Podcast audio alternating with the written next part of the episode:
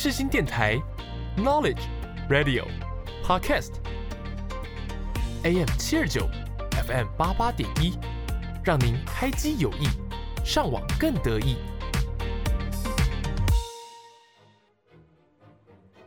哎哎，你们看，那是谁呀？哎，是谁呀？是是谁谁呀？啊，是他，是他，是新校友秀又精彩 for you。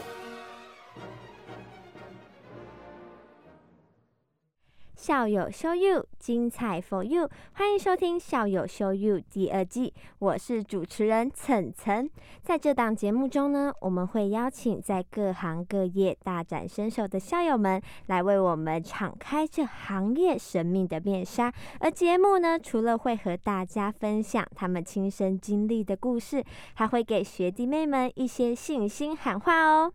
那这集呢，邀请到的校友是毕业于世新大学口语传播学系，担任过亚太亚洲电台 DJ、节目企划、活动和记者会的主持人。那目前任职于 Easy Table 简单桌的文慧学姐。那欢迎学姐来到节目现场。Hello，Hello，Hello，晨晨。Hello，学姐，哇，好开心可以邀请到学姐现场来一个访谈哦。有点紧张。没问题的。那想问学姐啊，就是目前是正在 Easy Table 担任这个行销的部分。那对于就是呃之前在大学期间就读的口语传播学系有相关吗？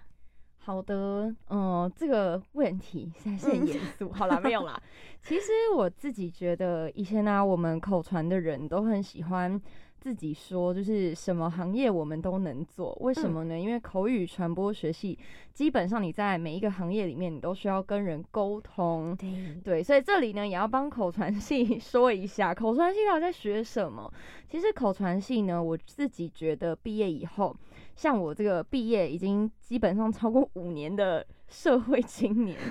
我就深刻的感觉到，其实口语传播系里面有一个非常重要的技能，就叫做人跟人的沟通，还有嗯谈判这件事。嗯，实际上呢，你会发现最后你在出社会以后，很多的专业技能已经不是绝对了。也就是说，专业技能这件事情它是可以培养的。嗯可是呢，实际上就是我们就是讲一个直白一点的话，叫做做人这件事。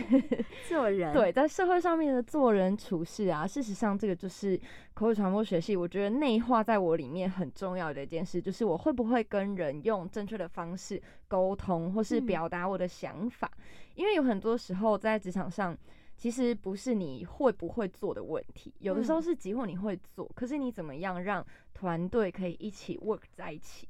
对，对，所以呢，实际上我觉得在口传里面学到很重要、内化在心里面的技能，就是沟通跟表达这两件事情。哇，我觉得很重要哎，因为到社会其实沟通啊跟表达都很重要。你要表达自我，跟和你的团队合作也需要一点沟通。那我想问一下，学姐毕业的时候是一开始就从事电台工作吗？哦，其实我的整个毕业到开始进入电台中间，其实我曾经有过一份蛮特别的工作。那与其说它工作，其实有一点像是在人生里面的一段实习或是体验。就是其实在这中间，嗯、因为我是一个基督徒，所以我嗯有去呃我的教会，我有大概大四下学期一直到毕业后的一年。大概有将近两年的时间，我都在教会里面，有一点像做呃青少年的辅导。那基本上我做的事情，就是因为我是传播本科系毕业嘛，嗯所以我会去很多不同的高中或者是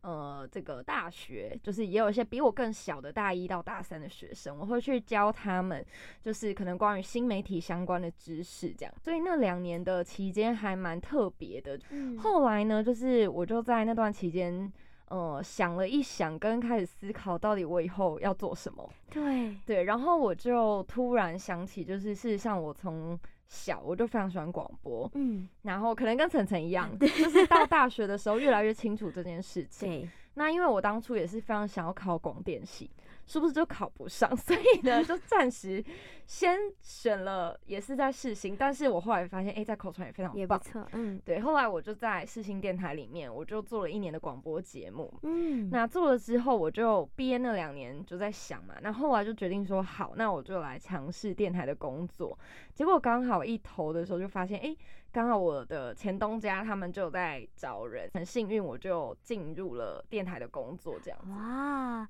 那学姐担任就是电台的主持人以后，是有转到活动的主持人吗？哦，其实是讲，因为呃，现在的电台啊，嗯就是如果你只有做节目主持，或是台内的呃，可能一些行政啊，或是节目企划，对，呃，对于一个电台，就是讲个直白一点，就是一个电台，它如果要有更多就是可以发展的空间，它就会让它的主持人可以有更多就是例如说外场活动主持的机会。而且另外一个是，其实我那时候在电台节目主持大概一年多的时候，我就有发现，诶，我们公司有其他的主持人，他们是属于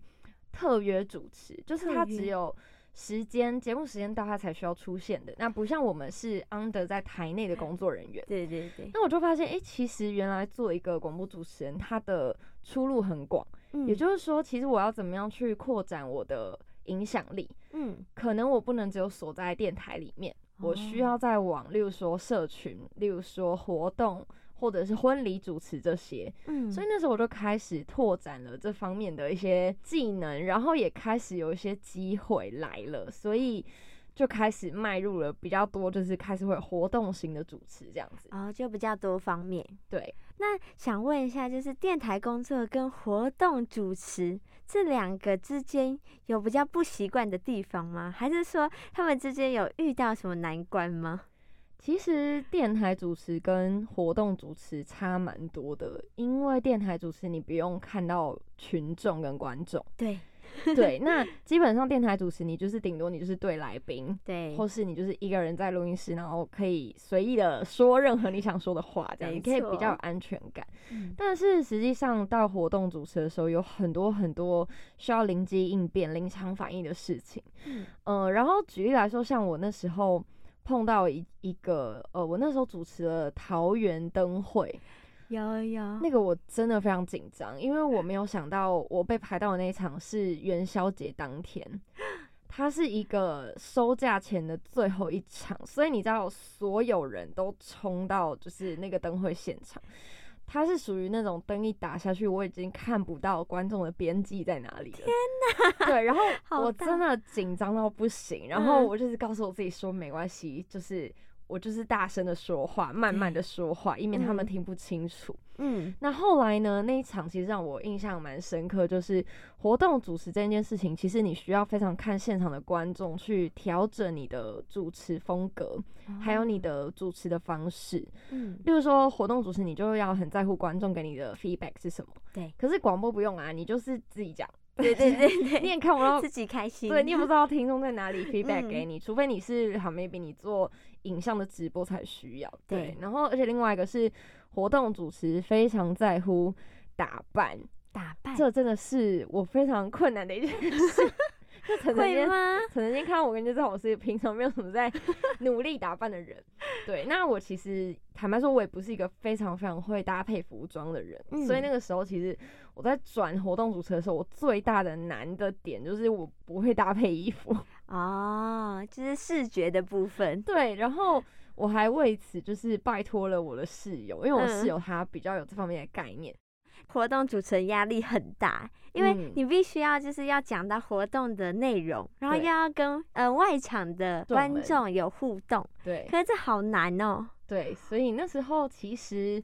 我觉得活动主持它有趣的点，就是因为有人会回应你。哦，可是另外一个点也是难在你要怎么样让他会回应你。对啊，那是要特别讲笑话吗？其实，呃，我觉得活动主持有几个面向，因为活动主持有很多不同的类型。嗯，例如说，你说记者会型的，或者是像我过去主持可能比较多是，例如说桃园的灯会啦，或者嗯是儿童艺术节这种，就是我的观众会很清楚，基本上就是家庭或是小朋友。那小朋友其实相对来说是回馈最好的观众。真的对，因为你只要就是跟他说小编你好不好，然后他们就好 对，所以这个就是面对不同的群众，就是你口袋里面要有一些可以让他们会回应你的话。哦，对，例如说，好，最棒的小朋友，等一下可以拿到小礼物哦，这种的，那就很开心对，他们就很开心。那如果是大人的话，可能就要开始呃称赞他们，就说你们真的很棒，对不对？嗯我那边那个蓝色的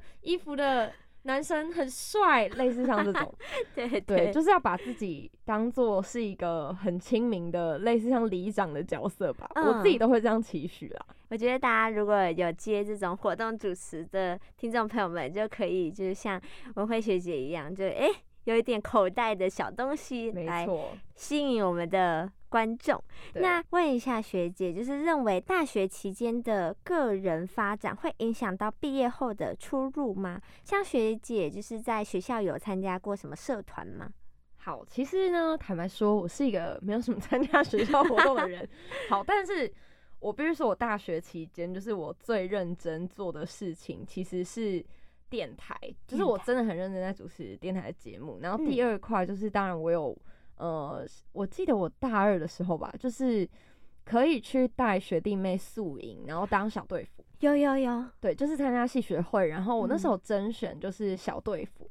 然后我觉得大学期间的个人发展其实非常非常影响你毕业后的出路。嗯、基本上这是我的观察啦，我不嗯。是说所有人都这样，但是因为我大学期间我呃我有说我有在教会里嘛，然后所以其实我大学期间都一直在办活动，哦，我办了很多嗯给高中生的活动，给国中生的活动，然后在这些活动里面我都要主持，嗯，然后在大学，因为我是当那个系系学会，然后我们当那个大二宿营的队服，嗯，然后那个时候我也还蛮认真经营，就是直属这个角色，对，就是会 call 大家一起吃饭啊，干嘛这些。那嗯。我自己觉得你在大学期间，基本上你就可以累积很多的人脉，对，对，因为你会发现你出社会以后，哎，怎么全部的东西都需要人脉。啊，那第二个是我自己觉得你在大学期间做过的事情，基本上毕业后你很很容易可以熟悉跟上手这些事。嗯，那你可能就比跟你同届毕业的人，或甚至在职场的人，你可能会比他们还要更有这方面的经验。对，所以实际上真的大家不要觉得那个大四在想，其实很多大学我们做过的事情，它都非常非常的宝贵，因为嗯很有可能你不知道，就是你看我其实当初坦白说，我毕业的时候，我从来没想过我要去电台。真假？我真的没有想过，虽然我很想，可是我觉得嗯我那时候有一点像把这个梦想放在心里，就觉得啊，台北市的电台怎么可能？我又不是名人，嗯现在电台好像都请艺人对等等对的。但我后来就是真的在那一两年的里面，毕业后一两年就开始认真的想，然后最后就觉得不行，我如果再拖下去，我就老了。然后我就想说，好，我认真的想过之后，我最爱的真的还是广播。嗯嗯，所以我就还是鼓起勇气去投了，然后就发现天呐，过去虽然那一年在电台里面，每礼拜要那个填歌单呐、对 然后要交对要交节目，交节目，对，然后特别就是寒暑假啊预录疯狂预录，然后我就是想起来觉得哇很痛苦，可是。我在那个时候，我突然觉得天呐，其实我在做这件事情虽然很辛苦，可是我很嗯开心。哦，对，所以我后来就觉得不行，我我就是要去做电台主持人。哇，好有目标哦。那学姐是在大三的时候就知道自己未来的出路吗？其实我哦，每次别人问我这个问题的时候，我都会就是重新的跟他说一个故事。嗯，这个故事就是在呢，因为我是一个独生女，哦，所以你知道独生女是长长大过程是很孤单的。哦，对，然后小时候，因为我的妈妈她是呃，在我大概六七岁那段期间，就是她有去读那种在职专班，所以晚上她不在家。嗯，那嗯我很爱讲话，嗯所以我就呃，我妈就买了一台那个录音机给我，她就跟我说，妈妈那个上课很累，所以妈妈回来的时候可能没有就是力量在呃，可能跟你玩啊，或者是嗯听你念故事书，但是嗯你可以把你想跟妈妈说的话录在这个录音机 里面。好棒哦！从那一刻起，我就开始成为了一个广播人。从小就开始栽培耶，对，我就开始哦，我就会自己讲，我就会说，今天呢，我发生了一件事，然后叭叭叭叭，我就把任何我发生的事情就录在那个录音机里面。嗯，然后就是他那个时候，我小时候是卡带时期，所以呢，我就放在里面，然后我就会说：“妈妈，我今天有录音哦，你要记得去听。嗯，对，然后因为我我住细致，然后细嗯致就是在我小时候很会淹水，对，对，然后淹 水的时候因为没有电啊，所以只能听广播。然后那个时候我就开始觉得广播是一个很神奇的东西，嗯，因为它可以在大家都没有电的时候继续听音乐，跟有一个人就跟你讲话，然后我就想说，嗯，我以后要对，我以后要当这个人，嗯我就想嗯。说，嗯，广播是一个，好像你可以，呃，很熟悉这个人，但是其实这个人他也很像是一个艺人，或者是，呃，可能感觉上离你很近，但又离你很遥远，就像个明星的感觉。嗯，所以我就想说，好，从那一刻起，我就决定我以后要当广播人。对，但是呢，这个梦想就会今天在你长大的过程里面呢，有点被 冲淡，或是你就会开始怀疑，说我有条件吗？嗯，我怎，么能够有这样的路径进到这样的公司等等的？嗯，对，所以其实大学那四年，呃，有一点像是隐隐的把它藏在心里，啊，就想说啊，大学主持完就算了啦，这不可能成为正职这样。哦，对，但是谁知道后来就也很幸运，真的嗯让我进到了一个广播电台。对，对，有我有看到学姐的呃粉丝专业，就哇，因为我自己其实也蛮好奇，就是当节目主持人，而且是台北的大电台，就觉得哇，好棒哦。就是也是很特别，因为就是说很幸运吧，应该这样嗯说。坦白说，就是呃，现在你把就真的把履历打开，或者是你把一零四打开，你真的嗯是发现电台的职缺不如可能我毕业的时候更多，现在可能又。可是你们这就更辛苦，哎呀，而且现在搞不好就还要有这种试训，没错，对，就是现在其实做电台主持人比过去可能五年、十年是更嗯。辛苦一些，因为你们其实面对的是社群上面的竞争，坦白说是这样。对，那这样子，学姐觉得，如果你担任一个节目电台的主持人，你觉得经营社群是很重要的吗？嗯，我自己觉得啦，社群现在有一点像每一个，嗯，因为我们说广播电台的主持人，其实他也算是个公众人物。对，事实上，公众人物现在你要有影响力，你势必踏入社群里。哦，对，除非你就是设定你的听众只有锁定在广播里，嗯，但是基本上，我觉得可能这跟我个性有关，因为嗯我是一个很需要获得别人回馈的人，嗯，所以我没有办法接受，就是我一直讲，然后没有任何人回应我。我会很想知道我播出去的音乐，我说的话有多少人收到了，那嗯有没有人会给我鼓励或是回应？我我觉得这很是重对，要。我是一个这样的人，所以嗯其实经营社群对我来说，当然一部分是因为公司规定要做这件事，那另一部分是我自己觉得在那个跟听众互动的过程里面，你会有新的主持的 idea，嗯，或是你会有新的生活的体悟，这样嗯子。其实有时候真的要给予一点鼓励，你才会觉得哇，我才有了继续的动力。对，那想问学姐，就是因为我有听学姐的凯若播音室，没错年代久远，天哪！哎、有吗？其实我蛮久没更新了。哎、对那期待学姐就是未来会继续更新啦。好，我努力。那学姐在有一集就是有说你有担任过娱乐的记者，嗯，哇，那我就觉得很酷，为什么 DJ 会跑到娱乐记者啊？简单来说是这样子，因为现在呃，坦白说，在整个传统的广播产业里面，因为呃，整体来说，现在的广告都比较不会下预算在电台，哦，所以其实电台它的人力的使用上面也会比较精简一些。对，嗯所以节目主持人跟节目组属于台内的员工，事实上都需要做呃娱乐记者的角色。哦那这个东西当然因应不同的电台的处理方式不同，那只是嗯说我们的电台，因为我们的总台是呃不是在台北市。所以我们是属于台北市的分部，那这个地方主要就是让一些发片的歌手、艺人，他们可以嗯。来台北接受采访。嗯。那呃，所以当时候我们才会成为一个有点像是娱乐记者线的一个呃单位，嗯，对，所以我们除了有台北的节目要处理以外，我们也需要 handle，就是因为记者会基本上都会在台北市，对，所以我们就会需要去跑新闻，需要去做娱乐记者这样子。嗯。那我们就会把当天发生的记者会的内容，或是有哪一个歌手发片，我们就会去跑，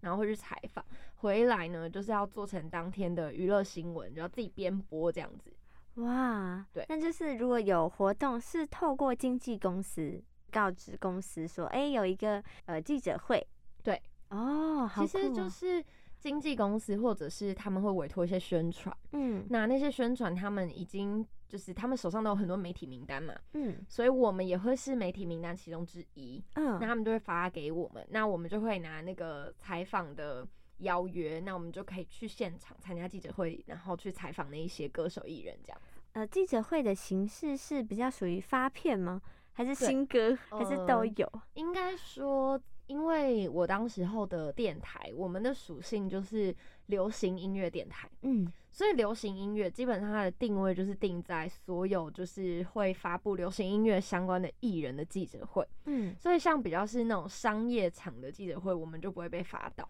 哦对，我们通常就是去 OK 某某歌手发片，或嗯是好某某歌手他要要开演唱会了，然后他嗯发一个记者会说，哎、我明年三月要开演唱会，好，我十一月要开始卖票哦，那他就会做一个记者会，或哦是有一种还蛮常碰到，就是所谓的签约加盟记者会，嗯，对，像前阵子就有那个罗志祥，他加入了那个华纳音乐对嘛，对对，对，像这种的记者会，他们也会发布我们过去，嗯。对，那我们就会把这一些在娱乐圈里面发生的一些新闻，把它做成就是当天有的这些新闻。那如果就是想要去采访一个记者会，那它的流程是什么啊？OK，它的流程其实是讲，就是说我们在电台里面嘛，那我们可能就是 OK，maybe、前三天，嗯，或有些是前一天，哇，对，因为他 们记者会有时候是很赶的发布，那嗯。他们就是好发布出去之后，我们是媒体嘛，我们接收到了之后呢，因为我们是广播，嗯所以我们就会带着我们的那个麦，对对然后跟录音机，然后就会去，然后他后面就会有一段媒体联访时间。那前面当然会有他的这个记者会 round down，那你去的时候，宣传就会先给你 round down，所以你会知道说，哦，今天特别来宾有谁，今天主持人是谁，今天他有哪些桥段。那因为我说现在就是社群的时代，所以我们也需要把这些画面拍下来。嗯对，然后呃，我们就会在最后媒体联访的时候，可能你参加整个记者会，跟他会给你新闻稿嘛，对你，就要从这些新闻稿跟他这一次要主打的亮点去预备现场预备问题，现场预备，对，，现场预备问题，然后我们就会在现场发问。嗯 OK，是，但是因为大家认知这件事情比较多是在电视上嘛，就是我们对会看到 OK 某某台记者、某某台娱乐记者就会问问题，对对对，那其实广播的记者也会做这件事情。对，那我们就是在那个媒体联访的同时，你就会看到上面有一只麦，哦，可能就是这个电台的麦。嗯，对，那我们就会在这个时候进行联访。那访完之后呢，我们就要把这些素材全部带回电台，嗯然后你就要开始撰写你自己的今天的新闻编播的新闻稿。嗯 OK，那写完以后呢，你就要去你的录音片段里面去找你要的片段，把它放进你的新闻里。然后呢，你就自己录播一支娱乐新闻，这样。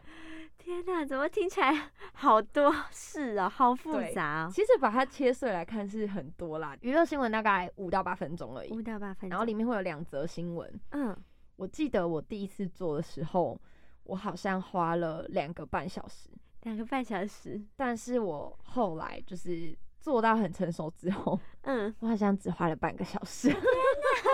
因为你知道，你到一种就是你已经很熟悉的时候，嗯，你会在那个现场，你就已经想好，我今天呃新闻稿，我第一段要写什么，第二段要嗯写什么，好，我的那个掰我要掐在哪里，好，我要哇这一句话很棒，这句话我今天要放进我的新闻，大概这样。然后就大概有一个顺序已经，排好了对，，就已经开始在脑袋自动编播这样子。对 好酷哦，对，哇，当一个记者也是不太容易耶。我觉得是熟能生巧啦。对、嗯嗯对，那想问，就是学姐有担任电台主持嘛？那也有活动主持。那学姐在主持一场节目的时候，会事前做什么功课吗？OK，你说电台的节目吗？嗯，我刚刚有问晨晨嘛，就是说你会，你这个一个学期会主持到几个节目，对不对？对，那其实我一开始呃主持的时候，因为我都是一开始是从预录节目开始，哦。那预录呢，因为它有些空间可以剪接嘛，对，对，就会比较没那么紧张。可是到嗯。后来，我大概工作了快一年的时候，我开始接了 live 现场 live 的节目，是，然后我就第一次，我记得我是就是手边发抖，然后边推那个 fader，因为那个音乐要推大，然后要讲话嘛，然后嗯。那个讲话的时候麦克风推大，然后音乐要推小嘛，嗯，然后我就第一次的时候，我真的是手边发抖，然后边推那个 fader，然后讲完话之后再慢慢的发抖推把它推回来，对，然后我非常紧张。嗯但是到后来呢，我就我大概我一开始主持的时候，我会花时间写逐字稿，啊，对，然后呃后来呢，就是你知道，因为每天嘛，就是嗯你其实真的没有时间 每天写逐字稿，所以后来就变成呃我把我的歌单排好，然后我把我今天要讲的主题大纲列出来。嗯，然后我记得一开始我预备一集节目，好像大概需要花也是要一个半小时。嗯，但我后来基本上就是我把大纲弄完，好把歌排好，大概一天就是半小时以内。嗯。对，然后我那个时候 live 的节目是两个小时。嗯，对，可是因为我我们那个时候比较尝试以播音乐比较多，然后比较会需要预备的时候是有来宾艺人专访的时候。对，那艺人专访的时候，我大概就是也是要花个半小时到一小时去预备，要查很多的资料啊，然后把他这一这一次的专辑的一些歌曲至少要先听过一遍这样子。啊，对，哇，那在访问的时候，我就很好奇说，学姐在准备问题的时候，会以粉丝的角度去问问题吗？还是说会从中偷取一点，就是有点小爆点？其实，嗯，简单来说，因为我们专访歌手跟艺人，当然最主要的这些歌手艺人来，他们有他们想要宣传的点嘛。对比如，说我这次专辑，我就是要主打某一个概念嗯，OK，那这个东西就会成为我，呃，我自己啦，在脑袋里我都会先编排一个流程。嗯，我通常会先把他这个专辑，或是这一个，假设他是新人歌手，对我就会先让他有足够的空间，先介绍他自己。OK，然后后介绍这个专辑，然后呢，通常在这些之余，我才会去问一些，就是说粉丝比较想知道的问题。嗯 但是因为坦白说，这件事情其实，呃，在呃，就是我们在社会上面，就是我们在工作的时候，大家基本上都会尽量避免，就是问一些比较八卦型的啊这些的问哦题。对，因为坦白说，就是呃，媒体的环境，它其实是大家一起养成的文化跟氛围。嗯，对，所以那个时候我记得我的主管他就教我一件事，他就说我们的娱乐性，我们的节目就是不可以有新山色这样子。对，嗯就我很幸运，我碰到一个就是理念跟我是很相符的一个主管这样子，所以嗯。当时候我基本上，呃，我我预备的时候，我会去花一点时间看这个歌手艺人他的 IG、他的现实动态、他的嗯。生活。嗯。OK，那在这些生活的里面，我可能就会去找，哎、粉丝看了会觉得很有趣的事情，嗯，那我就会从这个地方问，例如说，哦，他有养小狗，我就会说，啊。哎、那你是不是每天都花很多时间在跟狗狗玩呐、OK，那你可不可以分享一下？那你觉得有狗狗在，对你音乐的创作有没有什么 激发啊，或是想象这样子？嗯对，类似像从，因为怎么说，就是歌手艺人他有他要推的东西，对可是基本上对我来说，我会觉得我怎么样让他想要呃跟大家分享的歌曲是跟我们这个人有共鸣，或是让听众听完都可以记住这个歌手。嗯基本上就是要比较亲民一点。对，我的民风格是这样啦，嗯，但是当然每一个主持人，我觉得有他各自的风格，但我个人是比较喜欢走就是呃比较落地，或者是大家会觉得哦这跟我生活有相关这样子。哦，对，比较有共鸣的感觉。没错，没错，那学姐在访问的时候，有访问到那种据点王来宾吗？有其实哦有。天哪！然后，哎，但我应该不能说是谁好，反正就是总而言之，我真的曾经访问过一个歌手，嗯对，那那个歌手他是属于创作很强，然后歌曲实力也蛮强的人，但是嗯他就是可能比较不会表达，啊，他没嗯有读口语传播系的。然后我记得那时候我就问他，他好像就是也是写了一首，呃，就是想念他呃死掉的狗狗的歌，嗯我就问他这件事，我就说，那所以你在写这首歌的时候，你会很难过，或是你会不会觉得就是嗯，边写的时候边回忆那些画面？他就说，哦，会啊。然后就结束了。好尴然后我就很尴尬，天哪！对，然后这个时候其实因为还好，就是我是有养狗的人，嗯，所以我就跟他说，哦，那其实我也有养狗哎，然后呢，我嗯都觉得哇，狗狗这样这样这样很可爱耶。对，就是要想办法去让它这个据点，你要把它收收尾收回来，这样子。哦，就是让他不要看起来我们两个的交谈那么的尴尬。对，没错，哇，那学姐的应对方式就是从自己的生活挖点东西出来。没错。所以真的，我真的是觉得要做个主持人，你一定要有生活。啊、对耶，对，因为我觉得其实观察生活也蛮重要的，有时候处处都藏着一点惊喜。对，因为我看到学姐之前的呃粉丝专业有告五人啊、陈对芳宇，然后罗小白、阴森等等，我就觉得呃。因为如果是我看到一个艺人在我的面前，我可能会紧张到我不知道他怎么讲话。对。那学姐就是有怎么样来克制自己兴奋的心情吗？好，我其实呃，当然我也会紧张。嗯坦白说，一开始第一次访问歌手的时候，我也超紧张。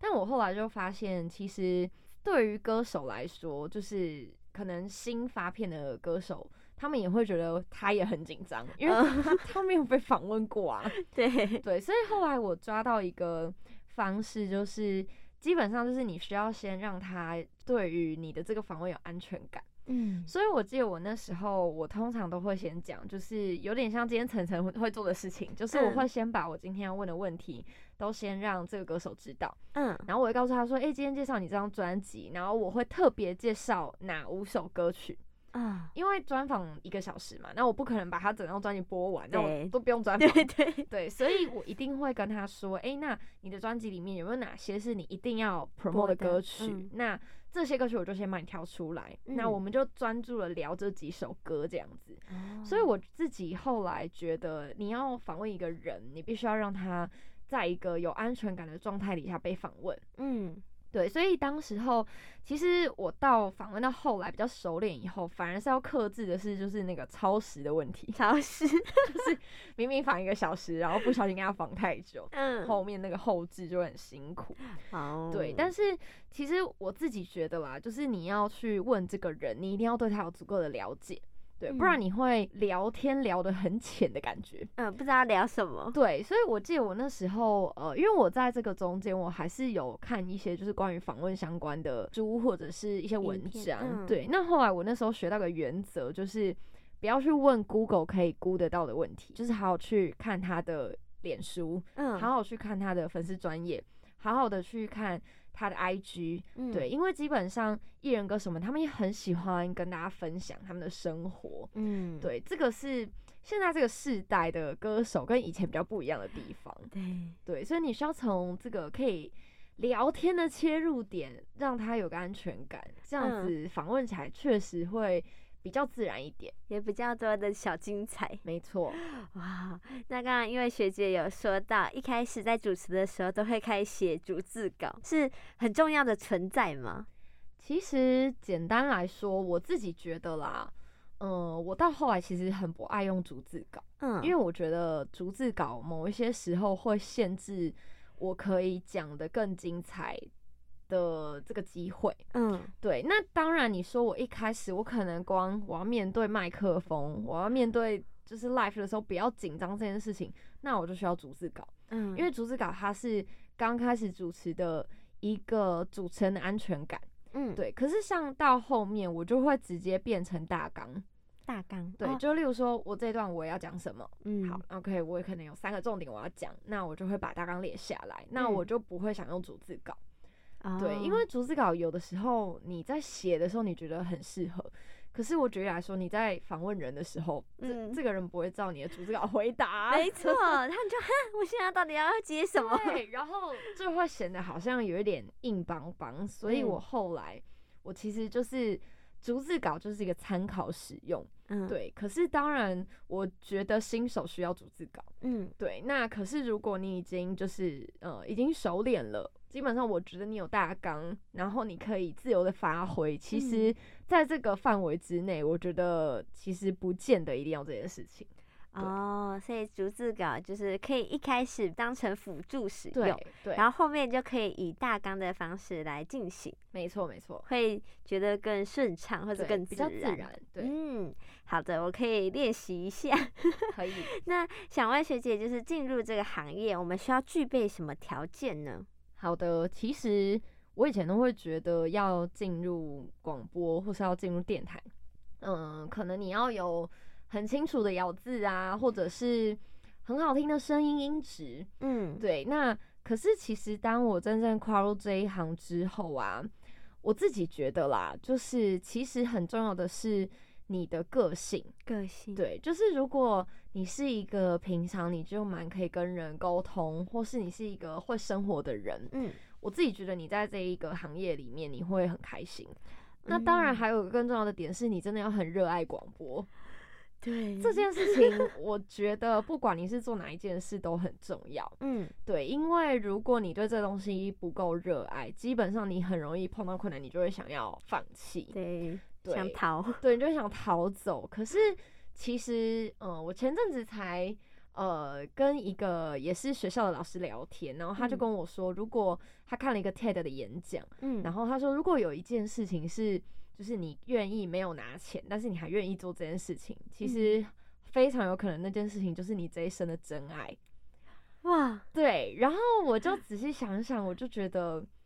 很有可能广播是我的呃很爱的一件事情之一。嗯对，那当然，因为我已经走过了一些过程嘛，对，但是我后来回想的时候，我就真的觉得你真的要很热爱这个行业。嗯，那另外一个是，就是就是我刚刚讲你的个性，就是如果你是一个。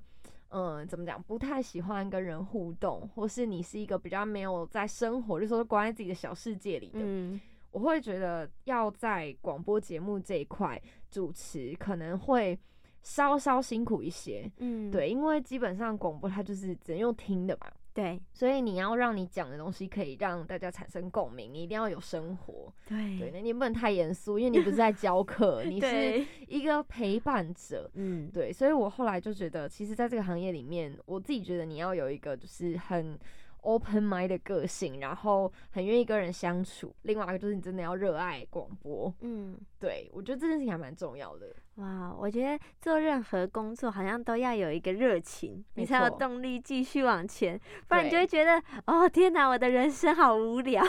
我觉得做每一件事，即或是你很喜欢的事，都嗯会到一个瓶颈的阶段。嗯对，可是那个瓶颈怎么样继续跨越？我觉得很多时候就是你在那个临界点，但是你跨越了以后，你就会发现这件事情有新的看见，或是你嗯对同样做同一件事情，你会有新的 idea 跟新的想法。那通常这个 timing 你就可以再继续往前走。有的时候你可能会觉得快要死掉了，但是嗯其实有很多时候那个时间点，就是你再坚持一下下，你可能就进入下一个阶段了。对，就会跨过去没。错。哇，那想问学姐，就是认为广播电台在现在的台湾生态是什么样的存在？好，其实讲一个很我觉得有一点难过的事情啦，嗯就是说，其实好多好多，我看到好多好多学弟妹都跟我说，他们好想要当电台主持人。嗯可是实际上，现在在产业上面很辛苦的一件事情是，电台主持人其实，呃，他的缺额不如现在毕业的，有一点那个量是没办法平衡的，对嗯对嗯。所以有很多呃广电系毕业的同学，或者是喜欢电台的同学，到最后毕业其实没有真正走进电台工作。嗯那其实现在在台湾的电台的产业，大家都在走转型，嗯包含可能像近几年很红的 podcast 开始了。对，但是其实 podcast 这个产业呢，我现在自己看下来，因为我也算是二零二零年那时候，大家都说 podcast 是台湾的 podcast 元年嘛，对，那我其实那一年，我为什么自己中了凯洛博音室，就是因为嗯我觉得，嗯，它会不会跟以前我们在看 YouTube 一样，它是一个新的平台，嗯对。可是我后来发现，基本上做广播的人其实非常有条件进入 Podcast 这个产业，嗯。所以相对来说，虽然广播电台这个词，它现在在产业界里面可能看起来是比较视为的对，OK，职缺比较少的，嗯，但其实我觉得很多的产业都开始加入 Podcast 这件事。真的，所以，像举例来说，像我最近有发现，呃，镜新闻吧，或者是还有很多很多不同的平面媒体，嗯。他们都开始做 podcast，嗯，然后 podcast 的教育也开始兴起了。对，对，因为大家其实有点视觉疲劳，其实大家不见得想看影片，可大家喜欢用听听的。的，嗯，对，所以我自己觉得，对于可能在我们这个相关的系所毕业的同学，其实反而广播电台，当然你有这样的基础是好的，可是你真的要进入业界，其实我自己反而觉得电台以外，其实有更多 podcast 的产业可以选择。嗯，对，但是当然电台它很辛苦的一件事情是，因为它要营运嘛，那嗯营运就会需要什么？就需要广告。对对，可是其实我们用逻辑来想，现在有多少的产业会想要在广播上面打广告？嗯，房产吧，哦 对，或是贷款，嗯，对，然后或者是你现在很实际，我常常去学校演讲，我都问说，或者我回来实行，有的时候有些学产科合作的课，嗯我嗯，就说多少人你有在听广播？那你很一般，可能只有两个人举手，对，然后我就会有点难过，嗯，对，可是实际上就是因为大家的呃乐听人习惯已经改变了，对，所以我自己会觉得，其实电台在这个世代里面要生存下去非常困难，嗯，它一定要做社群，啊，，对，所以你看为什么很多台北市的知名电台他们要办演唱会，他们办颁奖典礼，嗯，原因就是因为坦白说，在电台的这个产业里面，事实上它要继续的营运下去是很辛苦的事情，对，对，所以必须有一个新的面要向转型啦，哦要转型。对哇，因为等下对于我们年轻人来说，其实很多时候都在听 podcast，因为 podcast 有很多可以学语言，然后可以嗯听新闻，没错，对，所以大部分人好像都在捷运上就会开始听 podcast。对，嗯、我觉得不管在广播电台还是 podcast 来主持节目，我觉得都是一个很好的学习耶。因为我觉得每个面向好像都有不同的听众给你一些回馈，然后嗯，就会觉得哇，我从中可以学习到很多。想想看未来就是是 否真正 想要走广播这一条路。是对。那想问学姐，就是嗯，学姐觉得做出一个好的广播节目和成为优秀的主持人是会画上等号吗？其实我觉得这件事情没有一定的等号啦，嗯，就像最近金钟奖，大家都觉得哇，露露得到这个奖实至名归，对。对，可是你会发现，其实露露她也没有主持广播啊，哎、对耶，他其实并不是广播出身，他顶多就是好，他要主持 podcast，但那也是他近期才在做的事情。嗯所以基本上我自己觉得，当然你说成为一个优秀的主持人跟广播节目有没有关系？他绝对有关系，嗯因为你要做主持人，基本上你从广播入手是非常好的一个呃一个切入点。对，可是因为主持人他的面向太广了。嗯 OK，你可能我们现在的主持有活动的主持，有商案的主持，OK，嗯婚礼主持，或者是呃节目主持，各式各样。但是基本上只要碰到主持这件事情，我觉得跟跟广播节目一定会有相关，因为广播节目它最厉害的点就是你需要自己主持加节目企划，啊，对，基本上是这样子啦。对，是当然你说可能有一些呃比较庞大的制作团队，它可以嗯。是有一群人帮你写稿，帮你想嗯。好制作的东西，然后你只要负责主持。嗯。可是不管是哪一种，我觉得基本上你要成为一个优秀的主持人，你要对于节目的编排有一些概念。嗯，OK，就像你今天你给我这个访纲，你一定是编排过的、啊，对，你不会把第五个问题放到第一个问，嗯你一定是编嗯。排过，所以有这样子的逻辑跟这样子的呃基础的人，你要去做一个主持人，一定是比较好的。嗯，对，因为主持人其实就是节目 round down 在你的脑袋里嘛，嗯，还有整个节目的呃顺不顺畅，跟怎么样可以营造堆叠出最好听的部分，对，肯定是就是跟你的节目的编排的逻辑有关系。嗯对，所以像我自己可能就比较是属于从广播节目到就是主持人这件事情，那我自己就会觉得说这两件事情其实是是有关联的，嗯，对，但是我必须说外场主持跟节目还是不太一样，对。对，因为你要面对群众，甚至说有一些时候，呃，外场主持他有很多临机应变的时候，例如说、嗯。O k 今天有一个特别来宾，他他没有写在名单上，可他突然出现了，嗯嗯嗯，你要介绍他，对，对，或是好，假设你今天台下有人昏倒了，你是一个台 上的主持人，你你还是要处理他。对对对，就是你不能就是啊，假装没看到这个人，然后继续主持。对，所以实际上我自己觉得有广播节目的基础，然后你再去做一个主持人，这件事情绝对有关系，而且绝对加分。哦，原来就是好的节目还是需要编排过。对，因为毕竟没编排过，好像就有点会乱乱的。对，所以你会想到什么就讲什么。对对对，嗯，好，那再来呢，就是回首过往的环节啦。想问学姐呢，以前最喜欢什么课？在世新有什么特别的回忆？呃，我回想一下我以前的课啊，然后我就发现呢，我其实以前有一门课我很喜欢，那一门课是也是口传系的大四必修课，嗯。然后那一堂课呢，就是我们每一组会获得一笔基金，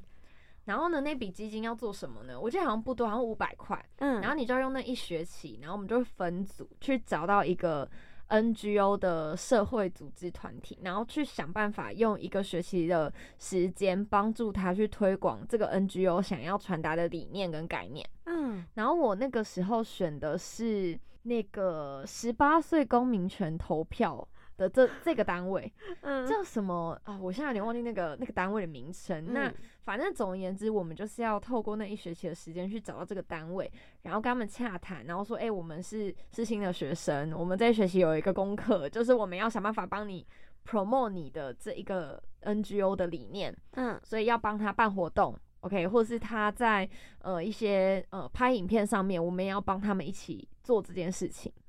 对，然后我们要花很多时间去采访他们，对，就说，哎，那你们这个组织的理念是什么？那你们接下来希望达到什么目标？嗯，那我们就会用老师给我们的那个经费，想办法去做一些事情。嗯，然后最后呢，就会有一个期末的提案的结果，就要呈现给大家看，说，哦，我们这一学期做了哪些事情，帮助这个 NGO 去宣导他们的理念，这样子。那一门课让我觉得。出社会以后非常有帮助，嗯，因为你会碰到很多你要去完全陌生开发，跟一个完全不认识的人讲话，嗯，然后跟他说我帮你做一些事，对，然后你可能还要就是想想尽办法了解这个组织要做什么，然后跟他们一起做他们想要宣导的事情，这样子。对，哇，就是从中学习，哇，我觉得能接触一，就是很像陌生人，然后你要跟他讲说，呃，我要帮助你，他会不会就是会害怕，还是他会觉得，嗯，你你可以吗？对啊，所以其实我记得我们上那门课一开始的前一个月，嗯，好像一开学的前一个月，我们都在找可以合作的 NGO 哦，因为老师是让我们自己去洽谈，嗯，对，所以这个过程还蛮有趣的，呃，如果你要想我要怎么写一个邀请合作的的信件，对呀，根本就不会写，嗯，对，然后就自己开始想办法，然后就开始每一组开始讨论，嗯，我觉得那个时候那种团队一起完成工作的感觉蛮好的，嗯，对，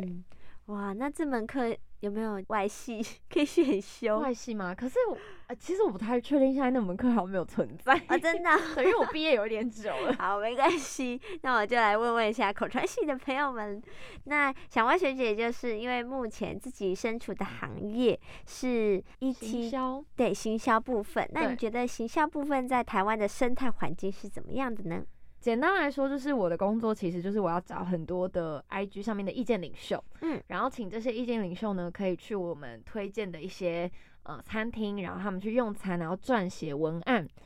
对，然后发在他们的 IG 上面，然后增加这些餐厅的曝光，这样子，嗯，对。那但是其实呢，呃，我自己觉得我们这样的行业在台湾的生态环境。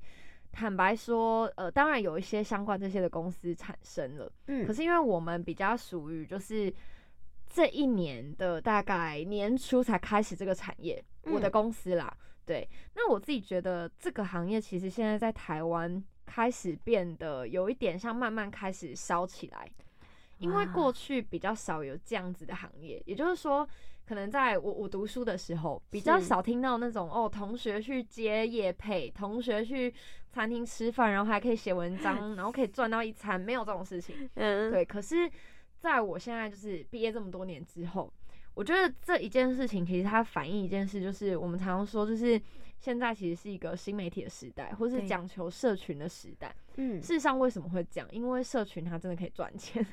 哦社群真的有影响力。嗯跟就是我刚刚讲回来，刚刚说那个电台很辛苦的对点就在这。你看餐厅为什么不要找电台下广告？为什么找 KOC、KOL 下广告？哎，对因为人都在社群里面。嗯对，所以其实我自己觉得，现在我在的行业，在台湾的生态环境，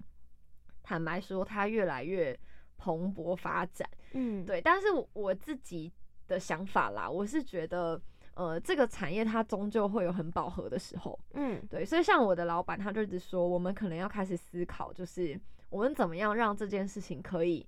呃，让他这个事业做得更大。就嗯我们可能甚至接下来我们可能要包旅游哇哦。我可以做旅游的行销，嗯。对，所以所以我可能不会只有做餐厅，我可能可以整套的，就是说哦，我去华东旅行两天一夜，嗯。这种东西可能接下来就会成为这个产业的一种趋势。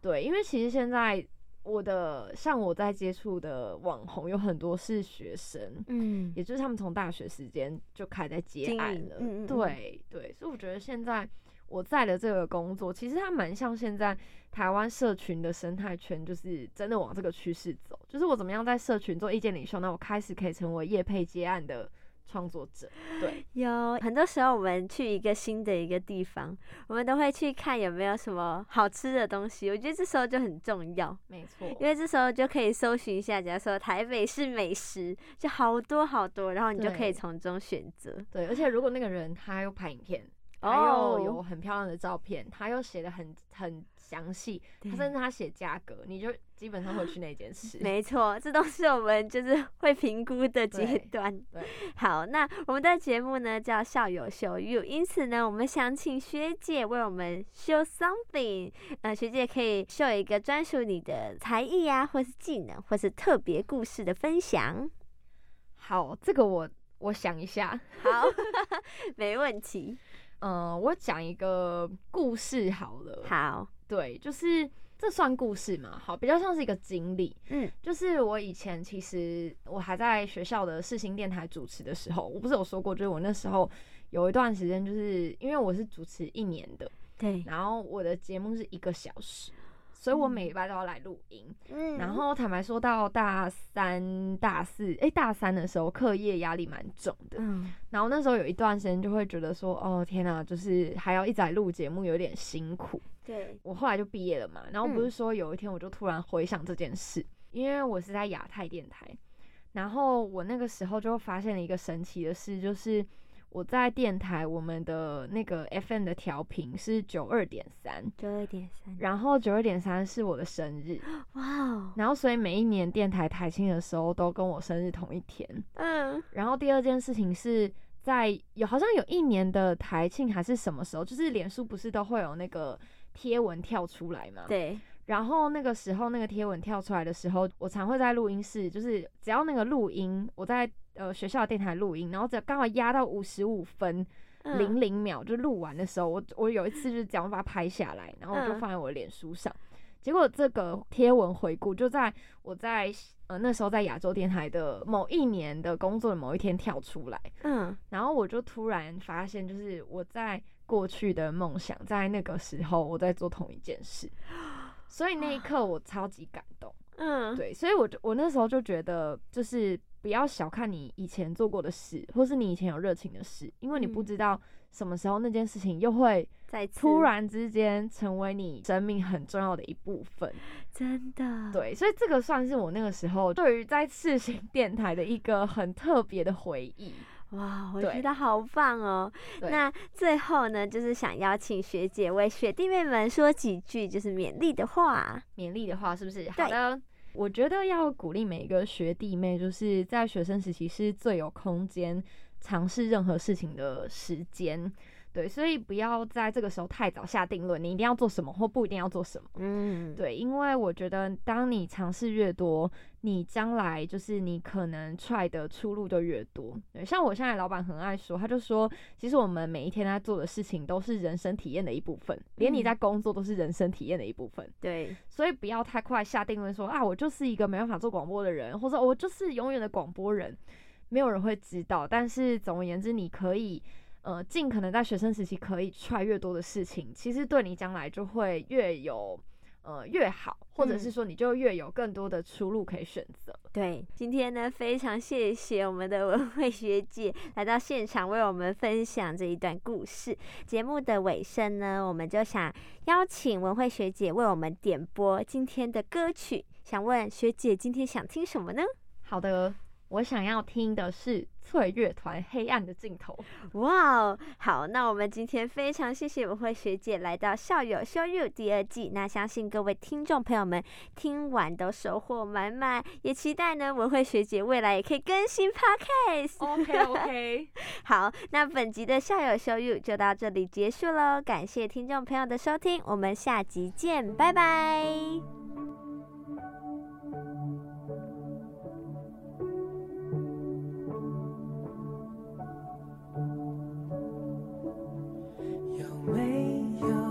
首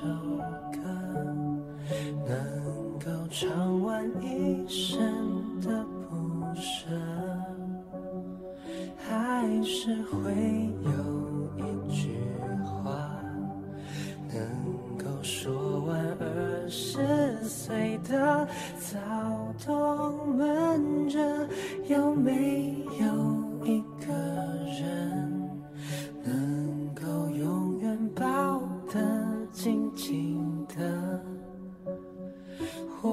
是会有那一天，我们再也不需要永恒。把双手交给我，把眼泪交给我，让我在黑